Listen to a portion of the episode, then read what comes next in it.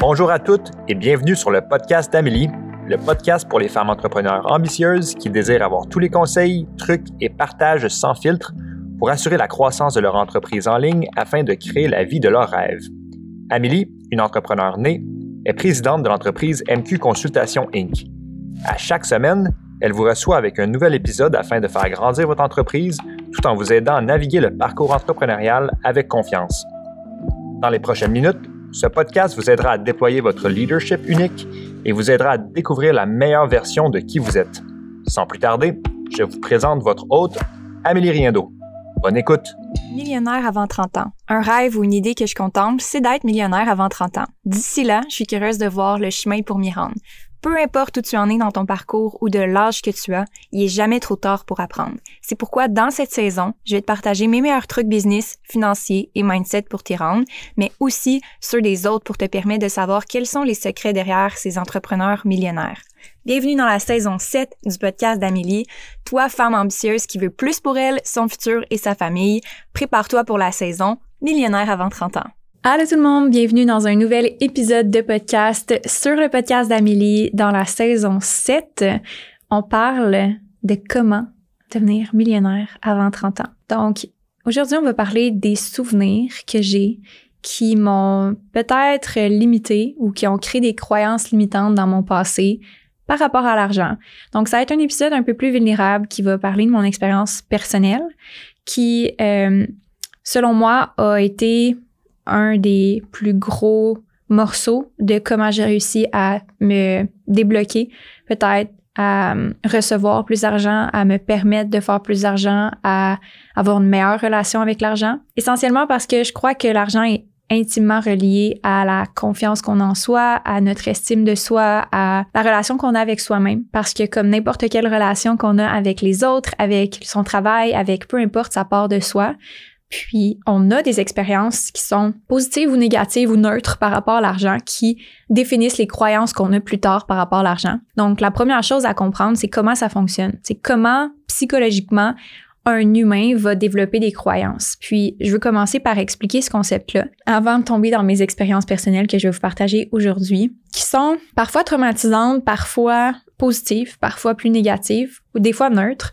Puis je vais vous partager moi comment que ça a défini mes croyances, puis comment je suis arrivée à retracer un petit peu ces croyances-là, puis d'où d'où est-ce qu'ils venaient, puis comment créer des croyances qui me supportent davantage. Parce que au bout de la ligne, si on a des croyances qui sont supportantes, qui nous aident à avoir une meilleure relation avec l'argent, mais c'est ultimement ce qu'on souhaite. Donc le but, c'est pas nécessairement de juste retourner en arrière pour retourner en arrière puis juste brasser des souvenirs inutilement, mais c'est de comprendre qu'est-ce qui a défini nos croyances, qu'est-ce qui a défini notre perception de la réalité aujourd'hui. Donc, c'est de ça que je veux parler. Premièrement, j'aimerais dire, je suis pas psychologue, je suis pas thérapeute euh, certifié pour parler de l'enfance ou parler des traumas ou parler du passé. Donc, euh, comme coach, comme consultante, on focus beaucoup sur le moment présent, sur les solutions. Donc, euh, je suis absolument pas dans une position pour vous donner des conseils par rapport à ça. Je vous partage vraiment un point de vue personnel puis d'une expérience personnelle, mais que vous pouvez aller consulter pour ça. Puis d'ailleurs, j'ai déjà eu de l'aide psychologique par rapport à ce que je vais vous parler aujourd'hui.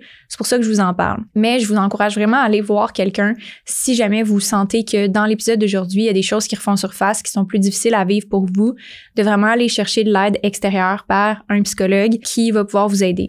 Donc, euh, comment ça se crée en fait ces croyances-là qui sont limitantes? Puis probablement que beaucoup d'entre vous qui faites du développement personnel, qui écoutez le podcast, vous savez, mais je veux juste prendre le temps de faire un recap. Donc, essentiellement, on a un souvenir. Quand on est jeune, ou quand on est plus vieux, ou peu importe, on crée un souvenir d'un moment et c'est vraiment une interprétation de la réalité. C'est pas nécessairement la réalité. Puis la réalité est très subjective à c'est qui qui la vit. Donc, par exemple, c'est pour ça que des fois, on s'en va dans un événement, puis avec des amis, une fête, puis trois personnes vont raconter trois histoires différentes de c'est quoi qui s'est passé cette soirée-là. C'est parce que notre mémoire est sélective, puis parce que notre perception de la réalité est différente également. Donc, chacun, on arrive avec un filtre, on arrive avec des prédispositions, soit parce que notre personnalité est différente, soit parce qu'on a des expériences passées différentes, ou on a juste une perception différente de la réalité.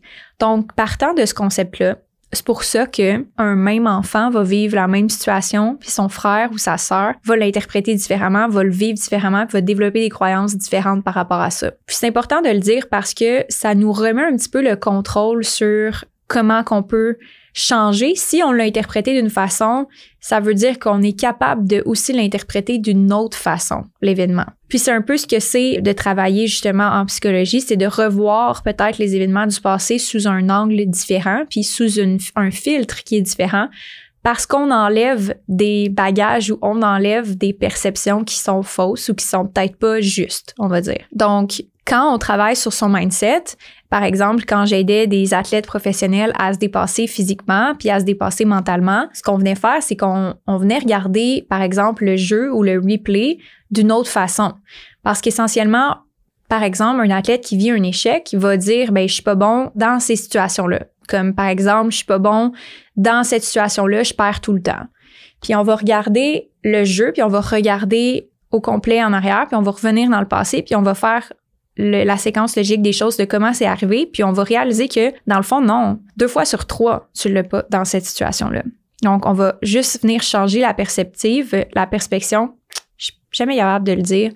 Je me trompe tout le temps en perception puis perspective parce que je mélange le mot français puis anglais. La perspective, on va changer la perspective, par exemple, de la personne, comme moi quand je coach, en revenant aux faits puis en revenant à comment quelqu'un d'autre aurait pu percevoir l'événement ou comment un joueur externe ou comment un, témoin externe aurait pu percevoir l'événement parce que nous, notre perception est peut-être erronée dans la situation. Donc, tout ça pour vous dire que c'est possible de changer la façon dont on interprète les événements à cause que on a des filtres. Donc, on peut changer les filtres. À tout moment, on peut décider de les lunettes, ils font plus, on les ajuste, on les change, puis on voit ça différemment.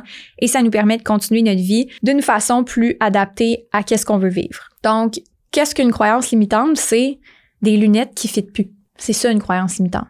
C'est que tu as encore la même paire de lunettes que quand tu avais 10 ans, puis elle est due pour être changée, puis clairement qu'il faut qu'on l'adapte à qu'est-ce qui est plus vrai maintenant? Qu'est-ce qui fait plus de sens maintenant avec les connaissances que tu as, avec la compréhension de la réalité que tu as? D'où l'importance d'aller en thérapie justement ou de se faire coacher, c'est que des fois on voit pas la réalité telle qu'elle est, puis ça nous limite énormément. Puis par rapport à l'argent, c'est extrêmement important de revoir c'est quoi les concepts qu'on a appris vraiment jeunes parce que c'est ce qui définissent la relation qu'on va avoir le reste de notre vie puis comment qu'on va voir l'argent le reste de notre vie. Donc c'est pour ça que des fois il y a des gens qui vont dire ah mais c'est facile pour elle, elle a de l'argent, nanana, l'argent, le monde qui ont de l'argent reste avec le monde qui ont de l'argent puis whatever. C'est facile de dire ça quand ta perception du monde, c'est que les gens qui ont pas d'argent continuent de pas avoir d'argent. Mais si tu as un exemple positif de quelqu'un qui avait pas d'argent, qui a maintenant de l'argent, mais là, ta perception vient de changer. Mais quand tu pas changé de paire de lunettes, mais tu vois encore juste les gens qui ont de l'argent, qui continuent de faire de l'argent. Tu vois pas les gens qui n'ont pas d'argent et qui maintenant ont de l'argent. Donc, qui avaient pas, mais là, ils en ont. Parce que tu vois pas. Parce que ta lunette, ta paire de lunettes te permet pas de les voir. Puis, c'est pour ça que je voulais parler de mon histoire aujourd'hui pour vous montrer que c'est possible de changer sa perspective. C'est pas parce qu'en ce moment, on n'a pas la meilleure relation avec l'argent que ça peut pas changer. Puis je sais que cet épisode-là ou que par exemple les prochaines euh, épisodes ou la saison au complet, la saison 7 qui parle d'argent peut venir rechercher vraiment des croyances profondes puis des réactions profondes parce que l'argent est un sujet tabou puis ça vient chercher des choses puis des souvenirs vraiment profonds parce qu'il y a beaucoup de choses qui sont reliées à l'argent dans notre vie, dans notre quotidien. Donc je vais vous parler de ces événements-là puis maintenant qu'on a compris comment un peu ça peut interférer nos expériences passées versus les perceptions, puis notre lunette, puis comment qu'on voit le monde aujourd'hui, comment qu'on voit l'argent aujourd'hui. Je vais parler de moi, comment j'ai réussi à changer ma paire de lunettes à travers le temps. Qu'est-ce qui a été vraiment des éléments déclencheurs ou des révélations, on va dire. La première chose, c'est de retourner sur les expériences négatives par rapport à l'argent. Donc, qu'est-ce qui a été vraiment des expériences négatives pour moi, sans nommer les détails au complet parce que je veux garder certaines choses de ma vie privée privée. Mais mes parents avaient pas énormément d'argent. On va dire qu'ils étaient dans la classe moyenne ou si on veut, c'est pas mal euh, dans le bas de la classe moyenne ou dans la classe moyenne. Mais j'ai jamais manqué de rien. Définitivement manqué de rien dans ma vie. Euh, j'ai des parents extraordinaires qui m'ont tout donné, littéralement. Donc, je peux absolument pas dire quoi que ce soit par rapport à mon enfance. J'ai eu tout ce que j'avais besoin et plus. Euh, donc, sincèrement, je, suis vraiment privilégiée, puis je le sais, puis je le reconnais, que mes circonstances m'ont beaucoup aidé. J'ai eu une éducation plus que la moyenne des gens vont avoir dans leur vie qui ont été offertes par mes parents. J'ai eu des expériences de vie incroyables, des activités incroyables. J'ai eu des souvenirs de vacances, des plein de choses euh, honnêtement que mes parents ont, ont pu m'offrir à cause qu'ils m'ont donné beaucoup de leur énergie, de leur temps, de leur argent.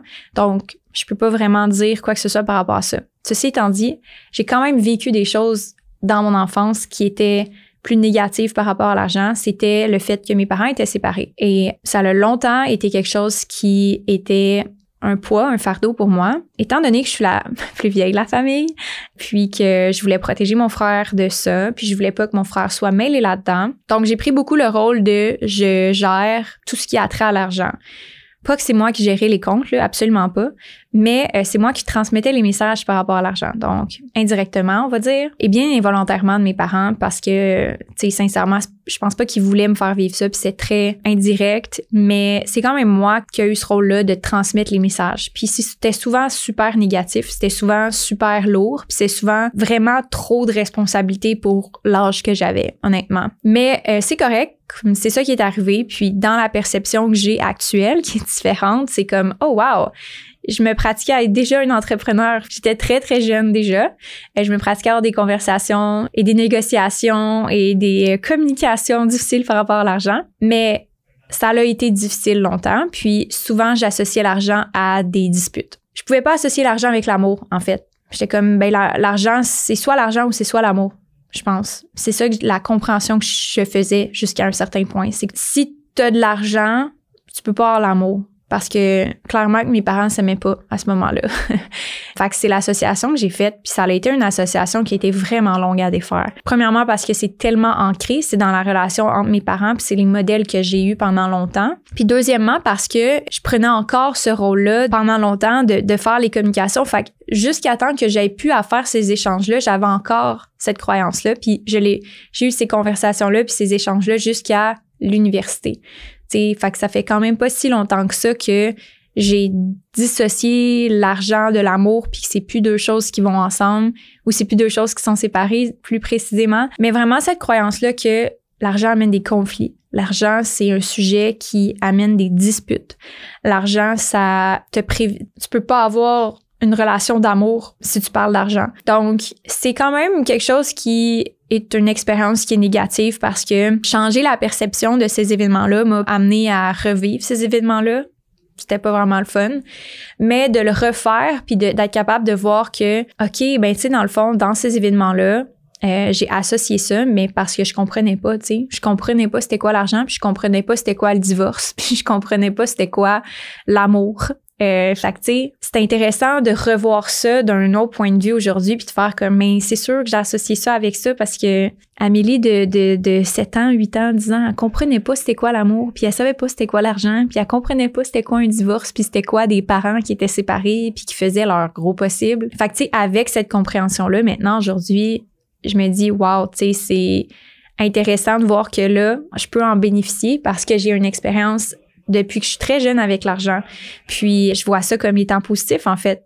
Tu sais, puis c'est ça qui est intéressant de faire le travail, c'est que on peut rendre des situations extrêmement négatives extrêmement positives c'est pas de dire ah c'est pas grave, euh, c'est pas important, c'est mon passé. Non, je pense qu'il y a vraiment une puissance puis une force dans notre passé qui peut ne jamais nous être enlevée si on prend le temps de faire quelque chose avec. Puis ça peut être neutre aussi, tu sais, ça se peut qu'il y ait des situations qui soient vraiment vraiment vraiment difficiles que vous soyez pas capable de les rendre positives nécessairement et c'est correct. Selon moi, dans ma perspective, c'est pas d'être toxique là, dans sa positivité puis que tout va bien puis qu'il n'y a pas de problème. Puis c'est correct qu'il y ait des situations que ça soit de la merde dans ta vie puis que ça a été de la merde puis c'est pas obligé de devenir extraordinaire mais c'est sûr que si ça te limite présentement puis que ça t'empêche d'avoir ce que tu veux puis que ça t'empêche de, de, te sentir épanoui moi je prendrais le temps d'évaluer tu sais ça vaudrait-tu la peine que j'examine cet événement là puis cette croyance là parce que clairement qu'en ce moment ça m'empêche de faire qu'est-ce que je veux puis ça m'empêche d'avoir ce que je veux. Ça me rend frustrée ça me rend en colère ça me rend triste peu importe. Donc c'est vraiment ça que je veux? Veux-tu encore traîner cet événement-là avec cette paire de lunettes-là ou je suis prête à passer à autre chose? Puis je pense que quand on se pose cette question-là, la réponse est évidente. Toi, tu es prête à passer à autre chose. tu es prête à vivre autre chose en ce moment. Si tu écoutes le podcast puis ça a été quelque chose qui t'a attiré, tu es prête à vivre autre chose. Faut juste que tu prennes la décision courageuse de peut-être avoir à refaire face à ça, puis avec de l'aide, bien sûr, pas toute seule. Tu peux pas faire face à toutes ces émotions-là vraiment lourdes toute seule, je le rappelle. Parle-en à un ami, parle-en de la famille, parle-en à quelqu'un qui est certifié, qui est un psychologue, quelqu'un qui va t'aider à naviguer à travers ça parce que oui, ça peut être lourd. Mais c'est pour ça que j'en ai parlé dès le début, c'est que ça va ramener des souvenirs qui vont être probablement lourds pour toi ou pas ou pas, si tu n'as pas beaucoup d'événements négatifs qui sont arrivés dans ton passé. Il y a aussi des événements extrêmement positifs qui ont shifté ou qui ont peut-être euh, influencé ma paire de lunettes et pas nécessairement de la façon qu'on peut penser dans le sens que j'ai eu des expériences extrêmement positives reliées à l'argent. Mais aujourd'hui, ça affecte aussi ma relation avec l'argent d'une autre façon. Je vous explique. J'ai jamais manqué de rien. Et une des façons, en fait, de d'un de mes parents de me dire qu'il m'aimait, puis de me dire qu'il était là, qu'il ou elle, je vais pas nommer, qui était là pour moi, c'était de me faire des cadeaux parce que cette personne-là avait pas la capacité nécessairement de toujours m'exprimer avec des mots puis d'une façon émotionnelle ce qu'elle ressentait pour moi elle était pas capable de le faire toujours. Fait qu'elle le faisait à travers des cadeaux.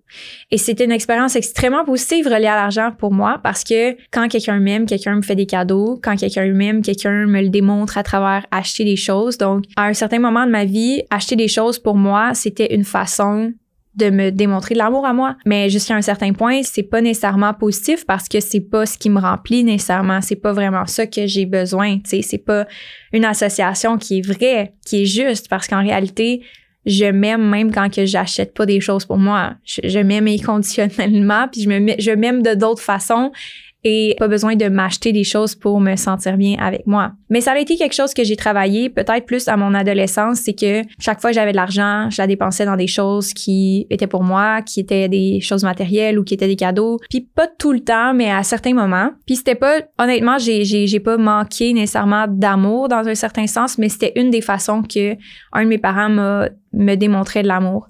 Puis, euh, il a fallu que je désassocie ça parce que clairement qu'un cadeau ne veut pas dire nécessairement que quelqu'un t'aime ou que c'est la meilleure façon de le démontrer. Mais c'est une façon, puis c'est correct, mais c'est pas la seule façon, puis c'est pas nécessairement sain de penser que c'est euh, une façon de t'aimer. Fait que dissocier ça m'a permis de, un, avoir une meilleure relation avec l'argent sur je m'en sers pour m'aider à avoir certaines choses, une qualité de vie, etc. Mais ça indique absolument pas ma valeur comme personne. Absolument pas. Ça indique pas non plus à quel point je mérite de recevoir de l'amour. Comme c'est pas parce que je fais plus d'argent, j'ai plus d'argent que je mérite de recevoir plus d'amour comme ça aucun rapport. L'argent que je fais n'a pas rapport avec l'amour que je peux recevoir. Puis ça, c'est aussi quelque chose qui est super important à défaire. Notre relation avec l'argent sur nous, nous-mêmes, versus qu'est-ce que ça nous apporte, qu'est-ce que ça nous donne. On est inconditionnellement dissocié de l'argent et notre valeur personnelle est absolument pas reliée à l'argent qu'on fait. Personnel intérieur, pas personnel sur la valeur du marché. C'est sûr, j'ai une certaine valeur sur le marché. Si je coach, je vais avoir un prix, mais c'est dissocié de ma valeur comme personne, comme femme, comme blonde, comme amie, comme sœur, comme fille. C'est dissocié complètement. Donc, euh, une expérience qui est très positive à la base, que je recevais des beaux cadeaux puis j'étais vraiment contente qui m'a permis de juste voir que c'était peut-être pas nécessairement comme ça que je voulais recevoir de l'amour puis que c'était pas la façon qui était ça avait pas rapport en fait. C'était deux choses qui étaient complètement reliées. Puis c'est ça qui est intéressant c'est que dans la perspective peut-être de mon parent c'était pas du tout dans l'intention de juste me démontrer de l'amour de cette façon-là mais ma perception à ce moment-là, quand j'étais jeune, était celle-ci. Mais ça veut pas dire que c'est vrai. Donc, je trouve que c'est important de regarder autant les, choses positives, toutes les, histoires qu'on a eues par rapport à l'argent, puis recevoir des cadeaux, recevoir de l'argent, l'interaction que ça a, ces deux choses l'ensemble, c'est vraiment libérateur parce qu'on peut naviguer différemment, puis avoir une meilleure relation, puis bâtir plus de richesse en étant plus heureuse. C'est ça que je vais vous parler aujourd'hui. J'espère que vous avez aimé le podcast. Donc, on a parlé de deux histoires personnelles, euh, mais on a parlé aussi de un, défaire ses croyances limitantes en changeant son filtre de perception. Donc, en se faisant accompagner à revoir c'est quoi les histoires qui ont défini ces, ces croyances limitantes-là initialement. De deux, en refaire avec une nouvelle perspective en regardant comment on pourrait interpréter la situation différemment en ayant un autre regard sur la situation avec la sagesse puis l'expérience qu'on a aujourd'hui. Puis finalement, de, de, de vivre plus épanoui avec ces nouvelles croyances-là qui nous permettent de pouvoir avoir accès à des nouvelles réalités qu'on ne voyait pas possible avant. Et puis, euh, voilà. J'espère que vous avez aimé le podcast. La meilleure façon d'encourager, c'est de laisser un review et de dire en commentaire qu'est-ce que vous aimez du podcast pour que je puisse créer plus d'épisodes que vous aimez et créer plus de podcasts de façon générale. Merci, merci d'avoir été là et on se retrouve la semaine prochaine pour un prochain épisode. Bye Queens! Si tu aimes le podcast d'Amélie, tu vas adorer les live coaching du midi que je donne sur le groupe Facebook Présidente Visionnaire. C'est à tous les vendredis midi, chaque semaine. Je suis en live sur le groupe Facebook pour répondre à tes questions. Tu peux venir avec moi en live ou écouter en rediffusion si tu préfères. Le live va être disponible sur le groupe Facebook après le live et donc tu peux le retrouver dans la section guide du groupe. Viens nous rejoindre en cliquant sur le lien dans la description du podcast ou recherche le groupe Facebook Présidente Visionnaire par Amélie Riendo. Sur ce, j'espère que tu as aimé l'épisode d'aujourd'hui. C'est un plaisir de passer ce temps-là avec toi et on se revoit la semaine prochaine.